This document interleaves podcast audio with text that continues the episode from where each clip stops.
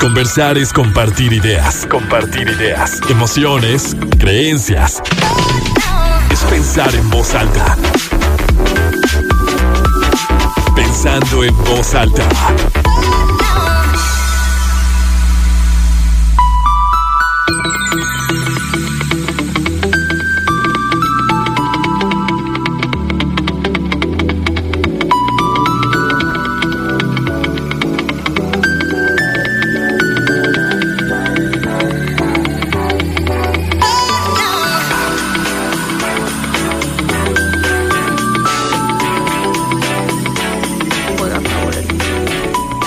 ¿Cómo están? Muy buenos días, bienvenidos a Pensando en Alta. Soy Lucía Olivares y con muchísimo gusto los saludo este sábado, 29 de octubre de 2022, cuando son las 11 de la mañana con dos minutos y tenemos 15 grados centígrados en el centro de Torreón, en este Frente Frío número 6 que llegó desde ayer.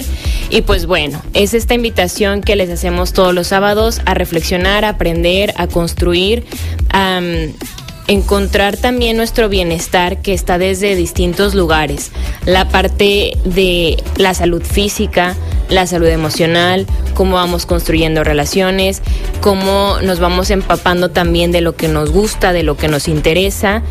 Y, y los límites me parece que desde hace algún tiempo afortunadamente también nos han venido a mostrar que son importantes y que nos dan la oportunidad de ay, pues de, de, decidir y de elegir, como decía alguien por ahí en un correo que leí esta mañana. Y bueno, me acompaña hoy para hablar justo de los límites en el ámbito profesional, laboral, del uso de estas herramientas eh, tecnológicas que son muy positivas, que nos han ayudado muchísimo a construir y a expandirnos como, como el WhatsApp y otras redes sociales, pero también que todo puede tener como eh, sus límites hasta aquí. Y hoy me acompaña Diana Torres, emprendedora, estratega de comunicación digital y muchísimas gracias Diana como siempre por gracias, compartir. Lucía, que, que nos gusta mucho compartir a ti y a mí, compartimos desde hace muchos años. Sí, además. Y cuando encontramos temas en los que creo que ambas experiencias pueden construir algo rico. Qué lindo compartirlo también con todos los que nos están escuchando. Sí, y bueno, platicarles cómo llegamos a este tema. Sí. Y se los comparto así desde, desde lo más profundo de mi ser. Yo me daba cuenta o me di cuenta que me sentía muy cansada todo el tiempo uh -huh. y que podía terminar mi, mi jornada laboral, que empieza muy temprano, y llegaba a mi casa, comía, que yo suelo comer ya muy tarde, hasta que termino todo y me, me acostaba y que pues ese era como un momento medio de relajación antes de hacer ejercicio y demás, pero hasta que dije, es que yo estoy cansada todo el tiempo, o sea, estoy en mi casa y yo estoy muy cansada. Y entonces fue cuando descubrí como estos hábitos de no dejar de responder cosas del trabajo y que estaba acostada, o sea, me sentaba en mi cama, pero me ponía a ver todos los mensajes que durante la mañana no pude atender porque andaba súper apurada, porque tenía que hacer algo que en ese momento era urgente y que a lo mejor me iba a hacer ejercicio y estaba en mi clase, pero tenía el teléfono porque chin, qué pena, nunca le contesté a esta persona o me están preguntando algo ahorita, entonces fue como, es que entonces no estoy dejando de trabajar. Uh -huh. Puedo estar en mi casa, o puedo claro. estar en otro lugar, o puedo estar con una amiga, o puedo estar con mi familia, pero no estoy teniendo este tiempo realmente para mí. Y es cuando dices, bueno, esta herramienta del WhatsApp, o sea, sí es muy útil para el trabajo, pero que tanto me estoy sintiendo invadida y me estoy sintiendo obligada también uh -huh. como a, a atender a todo el mundo todo el tiempo. ¿Y yo qué? Claro. Entonces es como qué es lo que está pasando con, con esto de tenemos, estamos conectados todo el tiempo. Estás trabajando las 24 horas del día porque tu trabajo está sí. en tu mano, está en tu bolso, Exacto. está en el buró mientras estás durmiendo. Y a, aunque estés de vacaciones, o sea que ya no es esta excusa de que, bueno, pues es que te puedes conectar, hay una computadora, todo el mundo trae eh, pues el celular uh -huh. en la mano y, y, luego esto que hasta se reclama, pero ¿cómo que no lo viste si subiste una historia o subiste una foto que estabas, no sé, en la playa o cenando? Entonces es hasta qué momento y qué tanto también las empresas o nosotros mismos lo entendemos y lo aceptamos desde el lugar en el que estamos, porque estamos en diferentes lugares todo el tiempo. ¿Cómo lo hacemos? ¿O qué se hace? Porque también eso tendría que estar como reglamentado, ¿no? Sí, sí, Lucía. Eh, me parece un temazo. De hecho, cuando tú lo estamos aquí porque en realidad cuando tú lo compartiste desde tu experiencia personal, yo te mandé un mensaje y te dije, Lucía, tenemos que hablar de esto. O sea, pero tenemos que hablarlo tú y yo y tenemos que hablarlo con nuestras comunidades. Yo, yo diría, lo primero es que tienes razón, es decir, no te lo estás imaginando y no es algo que te ocurra a ti. El cansancio permanente y constante producto de que nunca dejamos de trabajar existe y se ha normalizado. Es decir, esta sensación de que estoy trabajando siempre es una sensación bastante compartida hoy entre todos quienes tenemos un trabajo donde la conectividad digital pues es una herramienta principal, ¿no?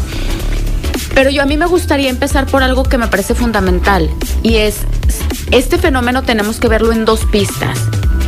Hay una pista que sí tiene que ver con WhatsApp, con las pantallas, con el Trello, con el Slack, las plataformas con las que nos comunicamos.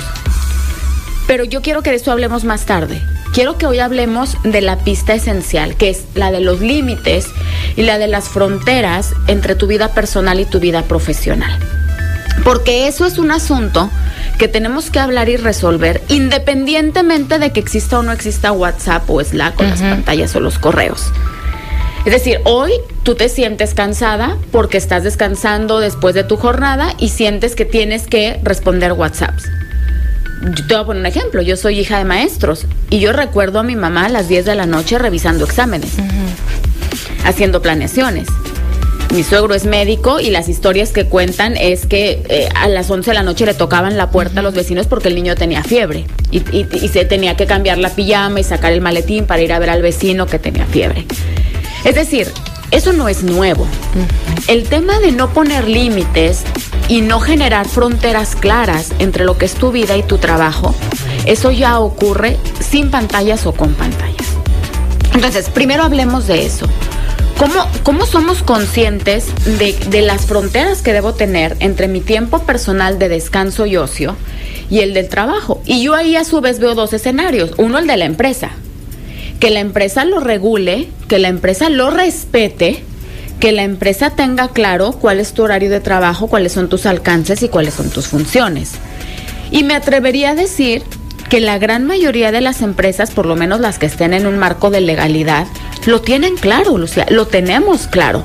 O sea, en México la ley federal del trabajo regula claramente que los trabajadores tienen una hora de entrada, una hora de salida y que el, contrato de prestación de servicios incluye todo lo que ese trabajador pueda, pueda desempeñar durante ese periodo de tiempo gracias a Dios se ha terminado la esclavitud, se han terminado otras condiciones donde eso no era normal.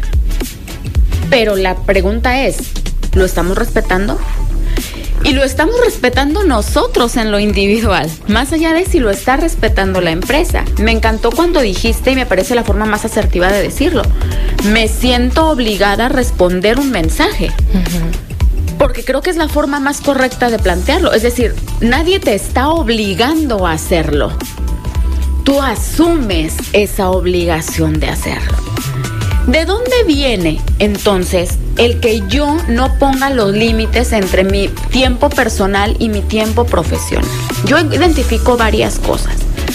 Primero me parece que hay un asunto de creencias sobre lo que es el descanso.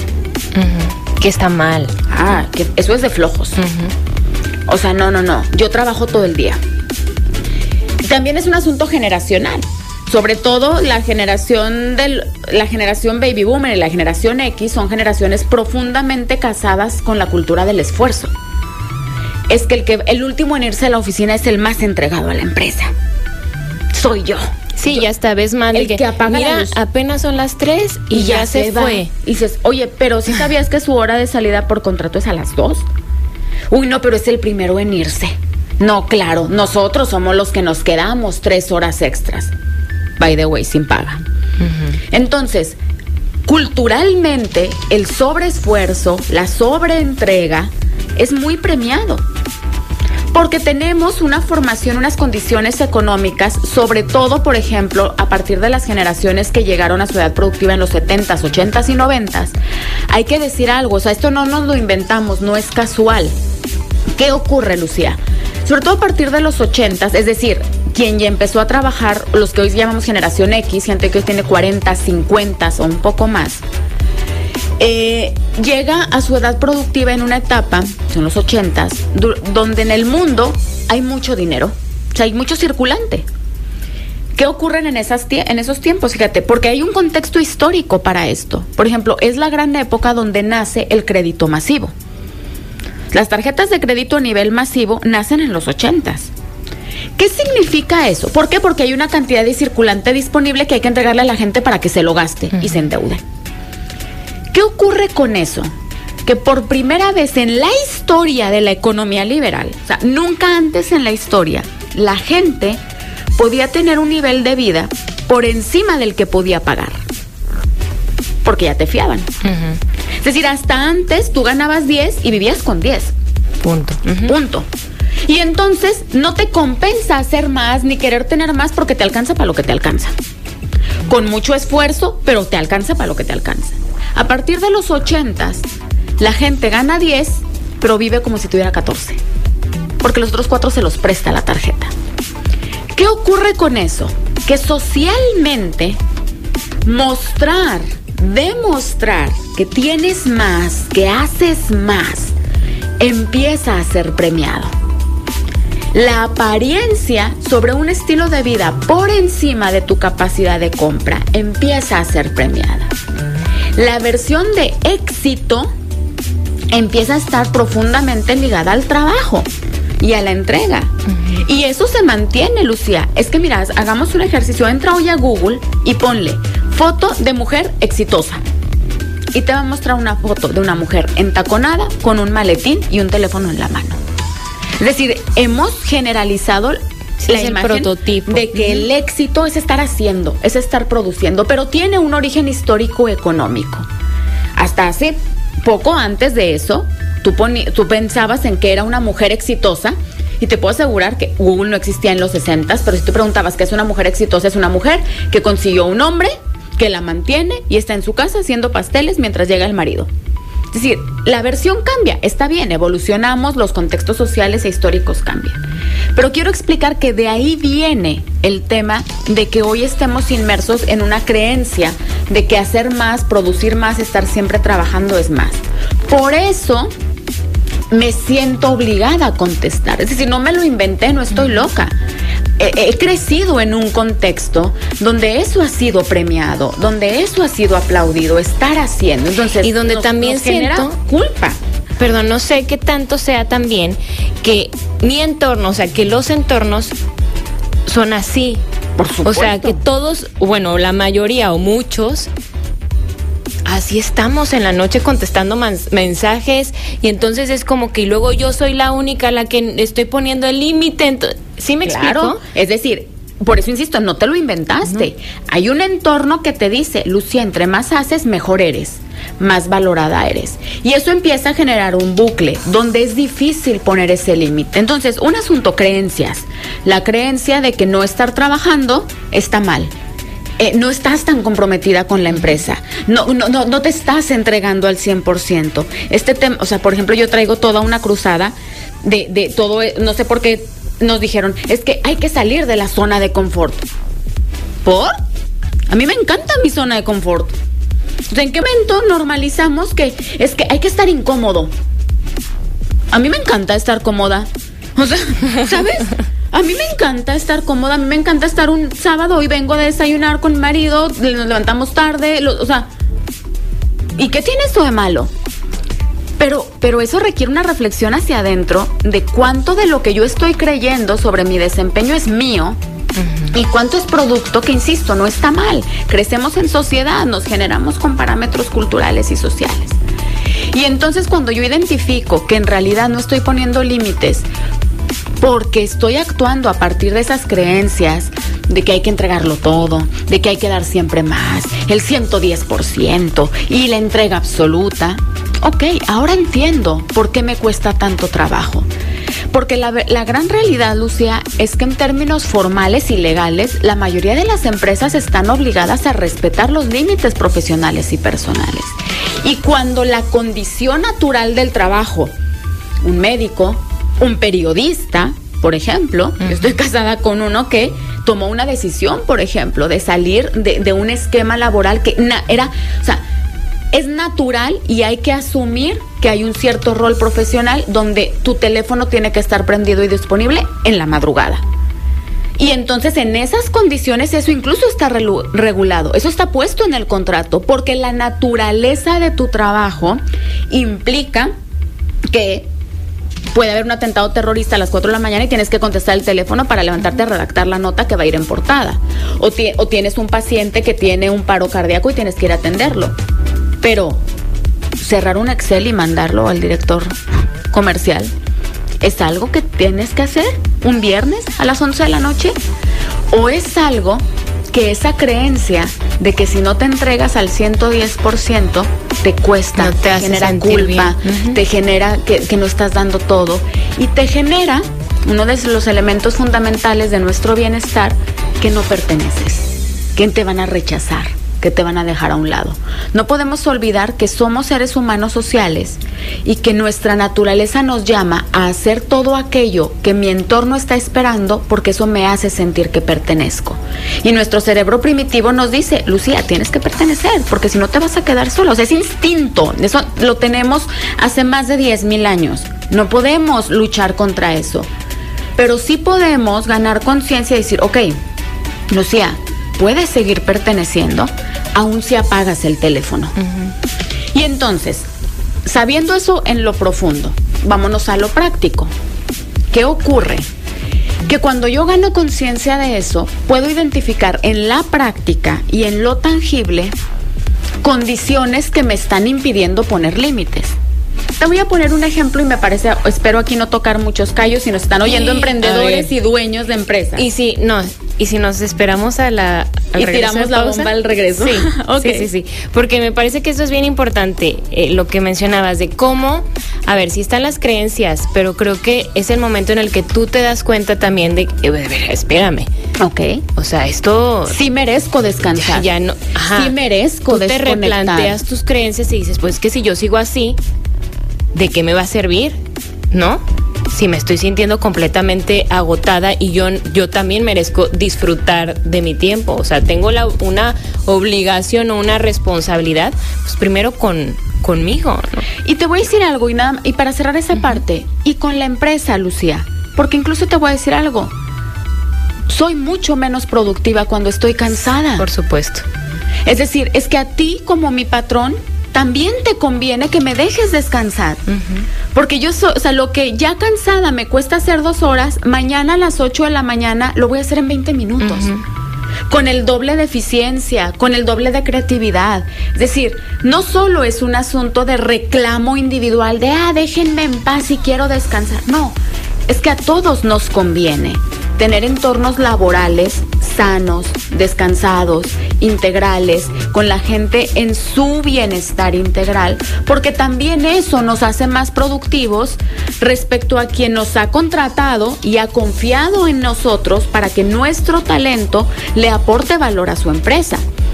Pero fíjate qué distinto entablar el diálogo desde, es que mira empresa, si yo descanso, te produzco más. Porque al final para eso me contrataste. O decir, me siento que me estás explotando. O sea, a decir, es que no respetan mis límites. No, es que a todos nos conviene. Y desde ese, desde ese mutuo compromiso podemos hacerlo distinto. Vamos a hacer la pausa y ahorita seguimos hablando del tema. Conversar es compartir ideas, emociones, creencias, pensando en voz alta. Continuamos pensando en voz alta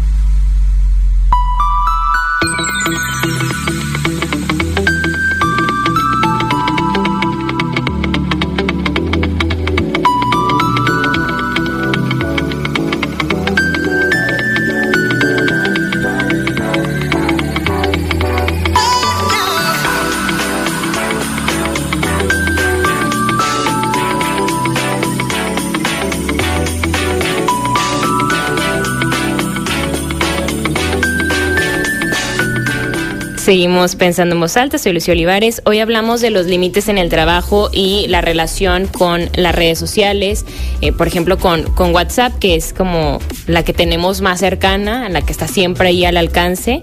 Y, y vamos a hablar de un caso. Sí, de, de un caso, pero de una condición que me parece que puede ser el pilar para entender cómo empezamos, ¿no? Decíamos, ok, ya entendí, Diana, sí, tengo que hacer una reflexión interna de por qué no estoy poniendo límites, para luego plantearlo a mi empresa, a mis compañeros, a mi familia, hola, ¿qué tal con la familia? A las mamás del colegio, Hola, ¿qué tal con los chats de las mamás del colegio? O sea, ¿cómo planteo hacia el exterior los límites de comunicación que yo quiero tener? Entonces eso nace de una reflexión personal, ¿no? De, de, saber a qué tienes derecho, a que mereces una privacidad un tiempo y desde ahí lo planteas. ¿Cómo empezamos? Yo diría cosas muy prácticas. Por ejemplo, el acceso a los dispositivos, Lucía. O sea, en México está regulado y en la mayoría de los países que si la naturaleza de tu trabajo implica comunicación constante a partir de un instrumento de trabajo necesario, la empresa debe proveerte el instrumento de trabajo necesario. Es decir, si tú tienes que escribir, la empresa te tiene que dar la computadora. Si tú tienes que hacer pozos, la empresa te tiene que dar el pico y la pala. Si te, si te tienes que trasladar todo el tiempo, te tienen que o dar el coche o pagar la gasolina, ¿no? Si el traslado es parte del ejercicio de tu trabajo. Y entonces, por ejemplo, me parece que un primer planteamiento sano, natural y lógico es que trabajar con dispositivos de fines laborales.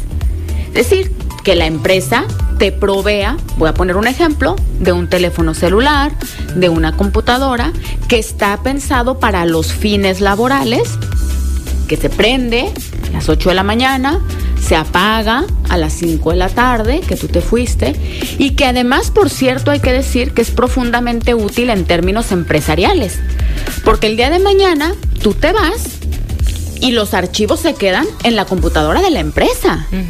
Las fotos que, de las que estás saturado y tu teléfono personal se quedan en el celular de la empresa. Es decir, ese es el celular del puesto, no de la persona. Incluso yo te diría, toda la información. La información, a mí me parece clave, la información que se produce dentro de tu ejercicio profesional le pertenece a la empresa. Pero eso está regulado. Es decir, tú conseguiste una serie de contactos, de datos, de información que no son tuyos, no te los llevas cuando te vas, le pertenecen a la compañía. Pero entonces encontramos una contradicción muy pragmática cuando resulta que mi trabajo le pertenece a la compañía, pero es que todo el tiempo la compañía no me dio insumos para ejercer mi trabajo. Entonces resulta que las fotos están en mi cámara. ¿De quién son las fotos entonces? ¿Vale? ¿De quién son los textos? ¿De quién es la idea? ¿De quién es el artículo? ¿De quién es el reporte financiero? ¿De quién es el Excel donde está proyectada toda la corrida financiera del año que entra de la compañía? Sí, sí, yo lo estuve trabajando los fines de semana en la noche en y mi en mi computadora personal. O sea, esta información, porque sobre todo estoy hablando de las profesiones donde el mayor valor de nuestro trabajo nace de nuestra cabeza y luego se materializa hoy mayoritariamente en documentos digitales, tablas de Excel, archivos de Word, páginas web, etcétera. El dueño legítimo de todo ese contenido intelectual es la compañía porque hay un contrato de prestación de servicios donde a cambio de esas ideas que tú generas y su materialización en la conducción de un programa, tú recibes una contraprestación. eso a todos nos queda claro, ¿no? Bueno, no a todos. He conocido gente que dice, y como me voy, me llevo mis textos. Mm, no, se te pagó por la elaboración de esos textos, por lo tanto me pertenecen como compañía. Pero lo lógico también junto a eso es que entonces yo te haya proveído de los insumos y que además esa transición va a ser mucho más fácil si el día que decides irte o la empresa decide que ya no formas parte del equipo, ¿Y esos archivos están en el disco duro de la compañía. Con, el home office, con esto que ya se, se quedó en muchas empresas por temas de la pandemia y que digo, conozco, tengo muchos amigos que, que trabajaban en la Ciudad de México, por ejemplo, la mayoría de ellos, y se regresaron a sus casas, ¿no? Entonces está padrísimo porque pues ya no tienen que, que, pagar una renta ni nada, no se tienen que trasladar, pero ellos están trabajando desde su casa con su teléfono, con su computadora. A distancia. Eso se reguló en, si no me equivoco, entre junio y julio de 2020. En México se le hizo un, una adecuación a la Ley Federal del Trabajo y se nos obligó a las empresas a proveerles equipo de cómputo, pago de internet, y pago de un suplemento por gastos fijos. De luz. De luz, de electricidad, de limpieza, etcétera. Además de los insumos materiales necesarios para trabajar. Es decir, hubo gente que puede haber hecho todo bien, Diana, pero yo en mi casa no tengo un escritorio para trabajar. O sea, tengo que trabajar la mesa del comedor. Uh -huh. Ah, bueno, yo tengo que darte un escritorio y una silla adecuada para que tú puedas trabajar. La mayoría de las empresas si, si hicimos, o sea, si, si, firmamos de recibido eso, lo negociamos con los trabajadores. También es cierto, y eso por eso insisto, se puede negociar. O sea, pero fíjate qué distinto es plantearlo desde la exigencia que desde la negociación. O sea, yo conozco gente, te voy a poner ejemplos. Hace poco hablábamos con alguien que decía, eh, su trabajo es ser fotógrafo, por ejemplo. Decía, pero yo como fotógrafo ejerzo mejor mi trabajo con mi cámara personal la que la empresa me provee, pues no sé, no le hallo, no es mi marca, no sé, cosas de fotógrafo, no es mi lente. Uh -huh. Y entonces se llega a una negociación donde, ok, va, a nosotros también como empresa nos conviene porque la verdad es que las fotos en tu cámara quedan increíbles. Entonces te pagamos un monto, un bono por depreciación de tu equipo. Porque okay. se está gastando tu claro, equipo. Claro. A, a, beneficio nuestro, entonces a tu sueldo se le incluye un bono por depreciación de tu equipo personal. Vale, y se puede negociar. Pero me parece que ya vamos sumando elementos. Uno, conciencia de esto, ok. Porque también conozco gente que, que, naturaliza poner a disposición su tiempo, su casa, su oficina, su computadora, su teléfono, sin esa reflexión desde dónde lo estoy haciendo. Sí, porque también eso es lo que he escuchado mucho de la gente que hace home office, me regreso tantito, de decir, es que yo siento que como estoy en mi casa y me están dando la oportunidad de trabajar desde mi casa, entonces pues yo tengo que estar disponible todo el tiempo porque me están permitiendo estar con mis hijos, me están permitiendo, eh, no sé, atender asuntos de la casa. Y es como, gracias, estoy muy agradecido, agradecida porque ahora yo sí puedo hacerles el desayuno a mis hijos y, y ya luego me siento o atiendo el teléfono porque aquí estoy ya cerquita. Entonces, si me hablan a las 9 de la noche, pues claro que voy a responder. O sea, desde ese lugar, yo claro, lo he escuchado mucho. Es que volvemos al tema de la reflexión interna, desde dónde lo estás haciendo. O sea, yo también lo he escuchado muchísimo.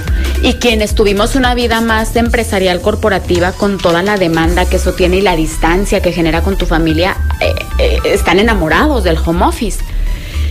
Pero también esto parte de una creencia. Es decir, ay, estoy recibiendo de más.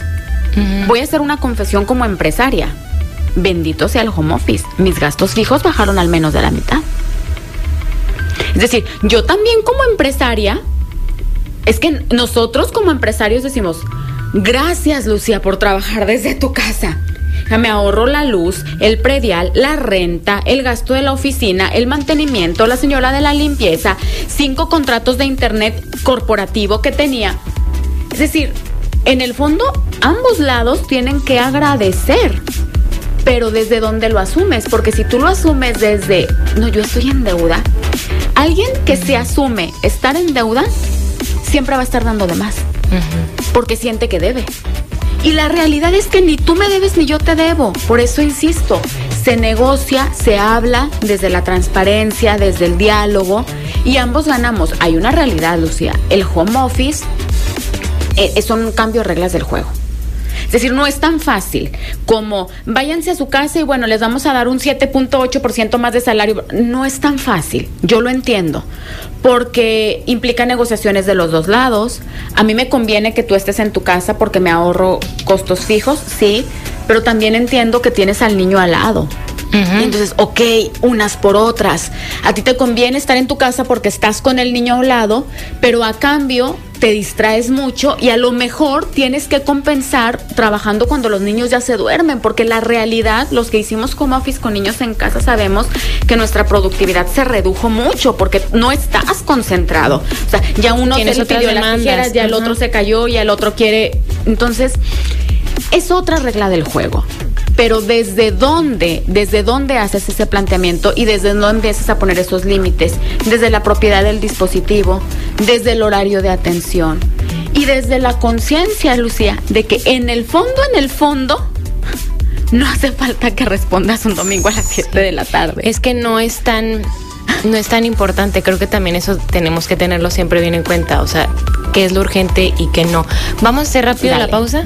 Seguimos pensando en voz alta, soy Lucio Olivares. Hoy hablamos de los límites en el trabajo y cómo nos vamos relacionando. Y ves que ya estamos hablando de muchas cosas también. Porque, porque te fijas que en realidad, Lucía... Está muy mezclado, o sea, está entrelazado con muchas, o sea, con creencias, con todo esto que... Con patrones de relación. Ajá, que han mencionado y que me quedan muy claro de esto, de esto que me siento en deuda y cómo vamos construyendo así muchas relaciones, o sea, no nada más es la relación laboral, no nada más soy así como que no, yo me doy y me entrego al trabajo y a mi empresa y doy de más aunque no me estén pidiendo, porque eso también me, me está quedando muy claro, sino que también podemos ser así con la familia, también podemos ser así con los amigos, también podemos ser así con la pareja, o sea, podemos ser así con nosotros mismos, o sea, con todo lo que vamos construyendo, porque viene desde lo que yo pienso, desde este merecimiento, desde el encajar, que también lo mencionabas, de cómo yo necesito sentirme parte de un grupo. Y entonces, por lo tanto, si en ese grupo,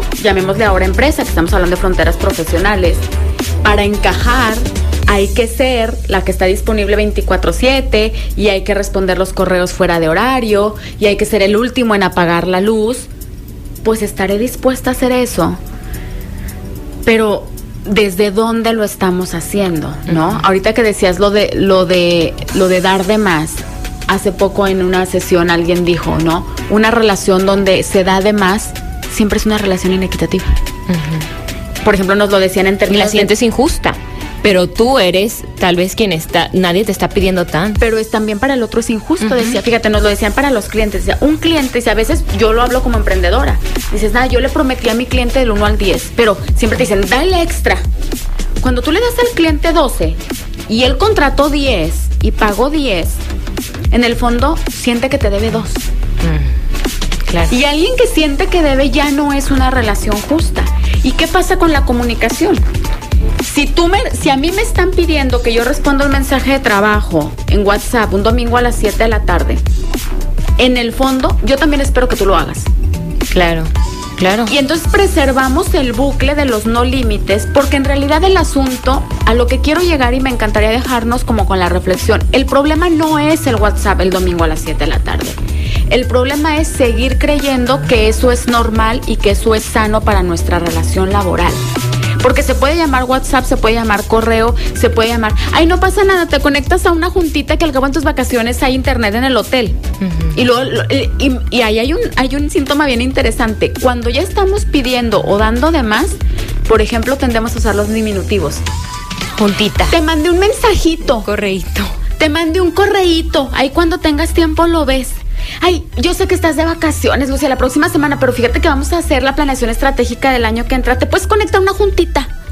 Es decir, ahí ya hay una manifestación explícita de que yo te estoy haciendo una petición desde la vergüenza.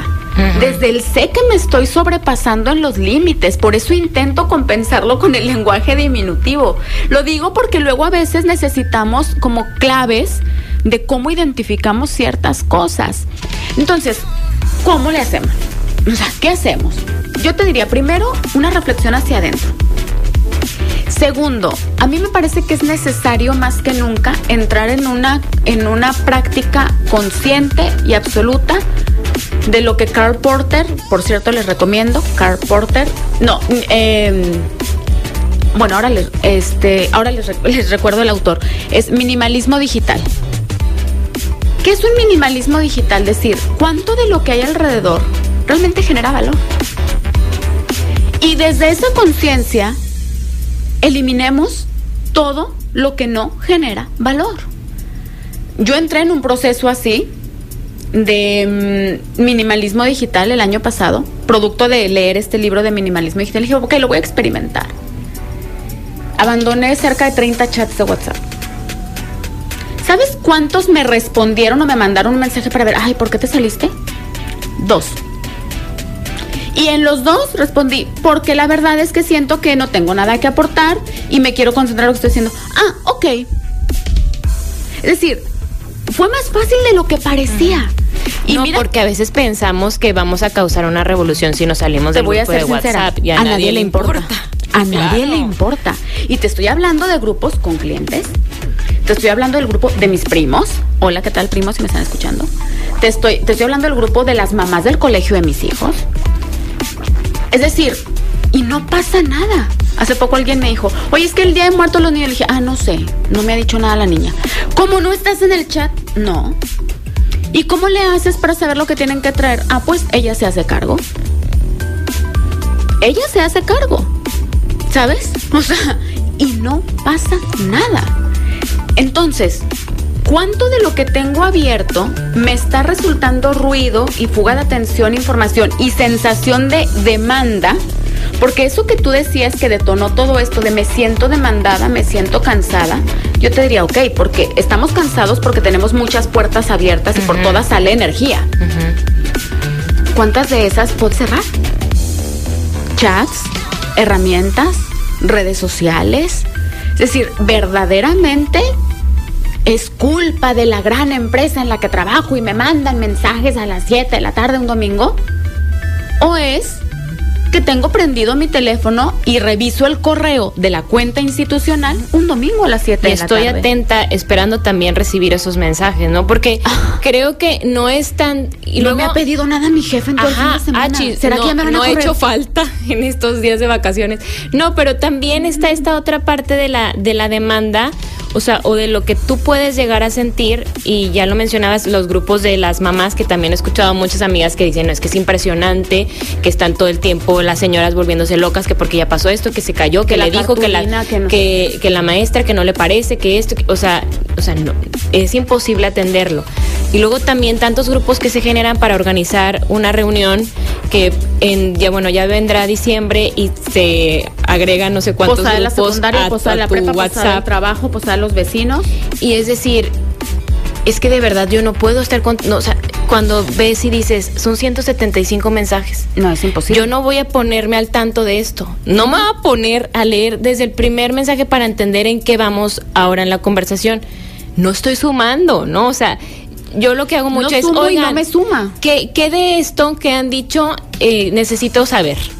Yo lo hago, saber qué de esto que ya, o sea, he estado ocupada, no he podido ver el grupo.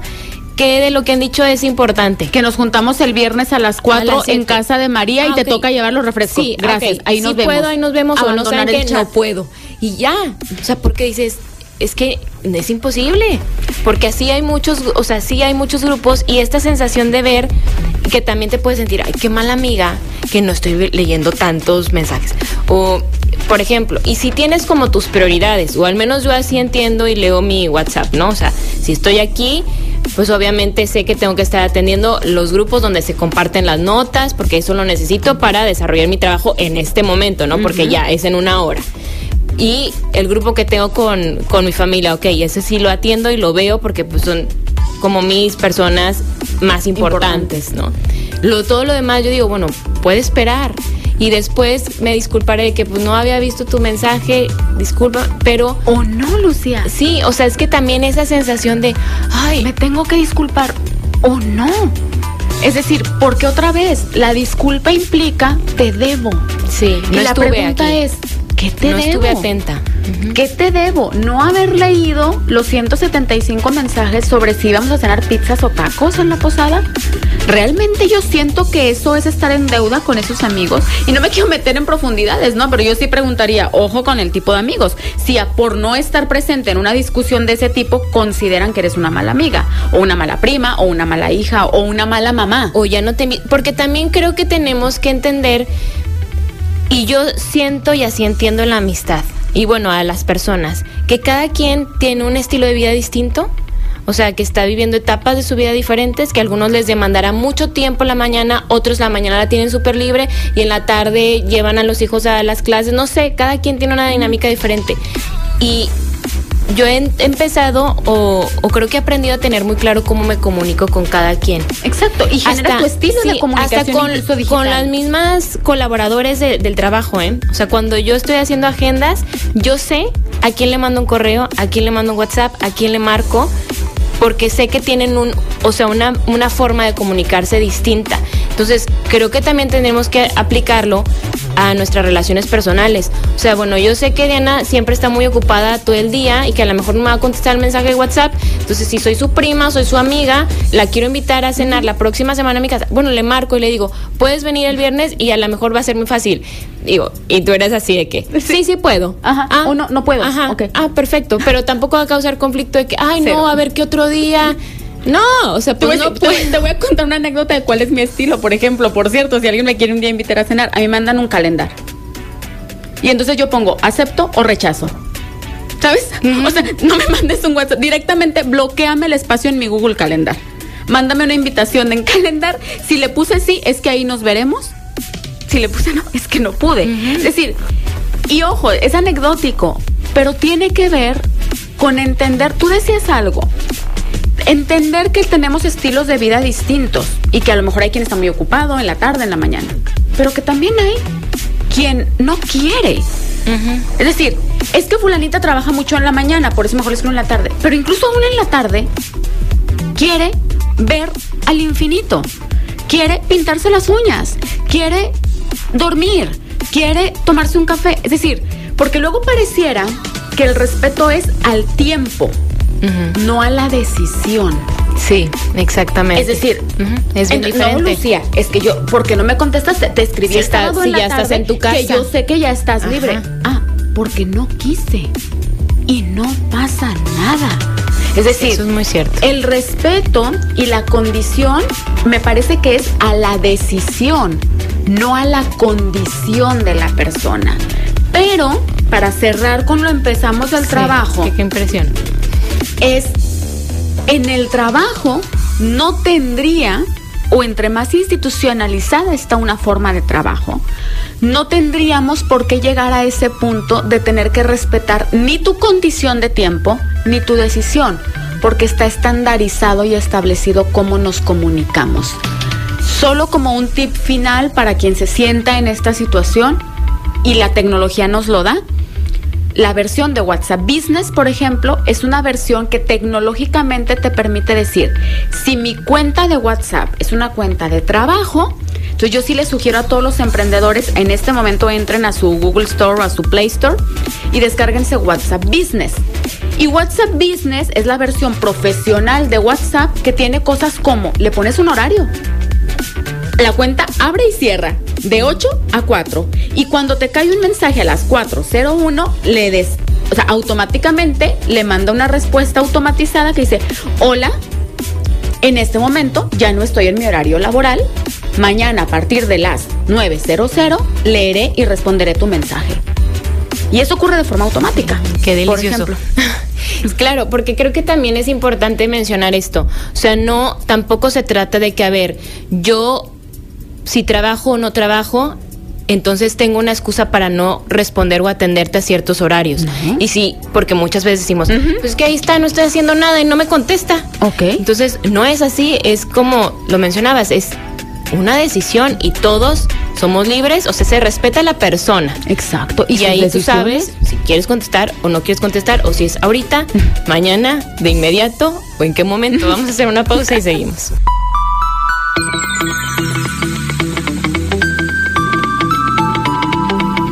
Seguimos pensando en voz alta, soy Lucio Olivares y bueno, ya estamos cerrando este programa, nos quedan dos minutos. Diana Torres me acompañó para hablar de, de ay, pues de tantas cosas, de, de las creencias, de cómo entendemos también nuestra labor profesional, al espacio que le das a tu tiempo como, como persona, de esta necesidad también de, de querer estar. Siento que hasta es como puede ser un, un miedo al, hasta el rechazo, hasta hacerte propio de, de los espacios, de de asegurarte que la gente te entiende como una persona responsable, comprometida, de tantas cosas. Y si esta idea de si yo trabajo mucho, entonces Valgo yo más. sí, y yo me veo como ay, Alguien importante. sí, qué trabajadora. Trabaja los domingos, Lucía. Entonces, desde ahí tenemos que trabajar esos límites. Yo diría que para mí, yo insisto como empezamos, Lucía. Lo primero que invitaría es hacer una reflexión desde dónde estoy asumiendo mi valor dentro de la empresa o de mi negocio, de mis proyectos, los que son emprendedores dentro de mis clientes, porque no te quiero contar esto a nivel emprendedor. El cliente te contrata para una asesoría de 5 horas y terminas metiéndole 75 horas porque le diste la asesoría, más el reporte, más el proyecto, más la presentación, más el café de desahogo. O sea, entonces, ¿desde dónde estoy asumiendo mi valor dentro de la empresa? ¿Por qué estoy aquí? Y la verdad es que la mayoría de nosotros estamos donde estamos por nuestro talento, el que sea. O sea, te contrataron por tu talento. Porque la verdad es que si tú crees que estás ahí porque le echas un montón de horas, la tienes complicada. Porque nunca va a faltar el que le echa el montón de horas que tú, más una y más dos. O sea, si el valor de tu trabajo es ser la última en irte a la oficina, ojo ahí, porque atrás hay otro que, puede irse dos horas más tarde. Entonces, para mí la reflexión es ¿de- des- desde dónde estoy asumiendo. Y luego, ya que lo he visto, sí, la verdad es que aquí mi aportación son mis ideas. Sí, la verdad es que aquí mi aportación es que soy el mejor en la consola. La verdad es que aquí mi aportación es que hago muy buenas proyecciones económicas, soy muy buen vendedor. ¿Ok? Entonces, ¿qué de lo que hoy está ocurriendo en mi comunicación, en mis herramientas de, de comunicación con mi trabajo, extralimitan eso que es el valor por el que yo estoy aquí? ¿Y qué de eso ya está cayendo más bien en que me vean, en demostrar, en, en ser indispensable? Porque, uy, cuánta necesidad tenemos de ser indispensables, ¿no? Y a partir de ahí, entonces ahora sí, pongamos límites. Oye, ¿me puedo salir de ese chat? Dialoguémoslo. ¿Saben qué, chicos? Me voy a bajar del chat de eh, compañeros de mesa 1 porque ya tenemos el de compañeros de mesa. No hace falta. Pero esos límites vienen desde la reflexión y desde el diálogo. Y yo creo que desde ahí cierras grupos de WhatsApp, eliminas plataformas, controlas la propia ansiedad que te da el quiero Eso. revisar el correo electrónico un domingo a las 4 de la tarde. Y hasta estás más fresca y puedes aportar más desde el lugar en el que por el que fuiste contratada, ¿no? O como emprendedora también, o sea, desde el que me están contratando.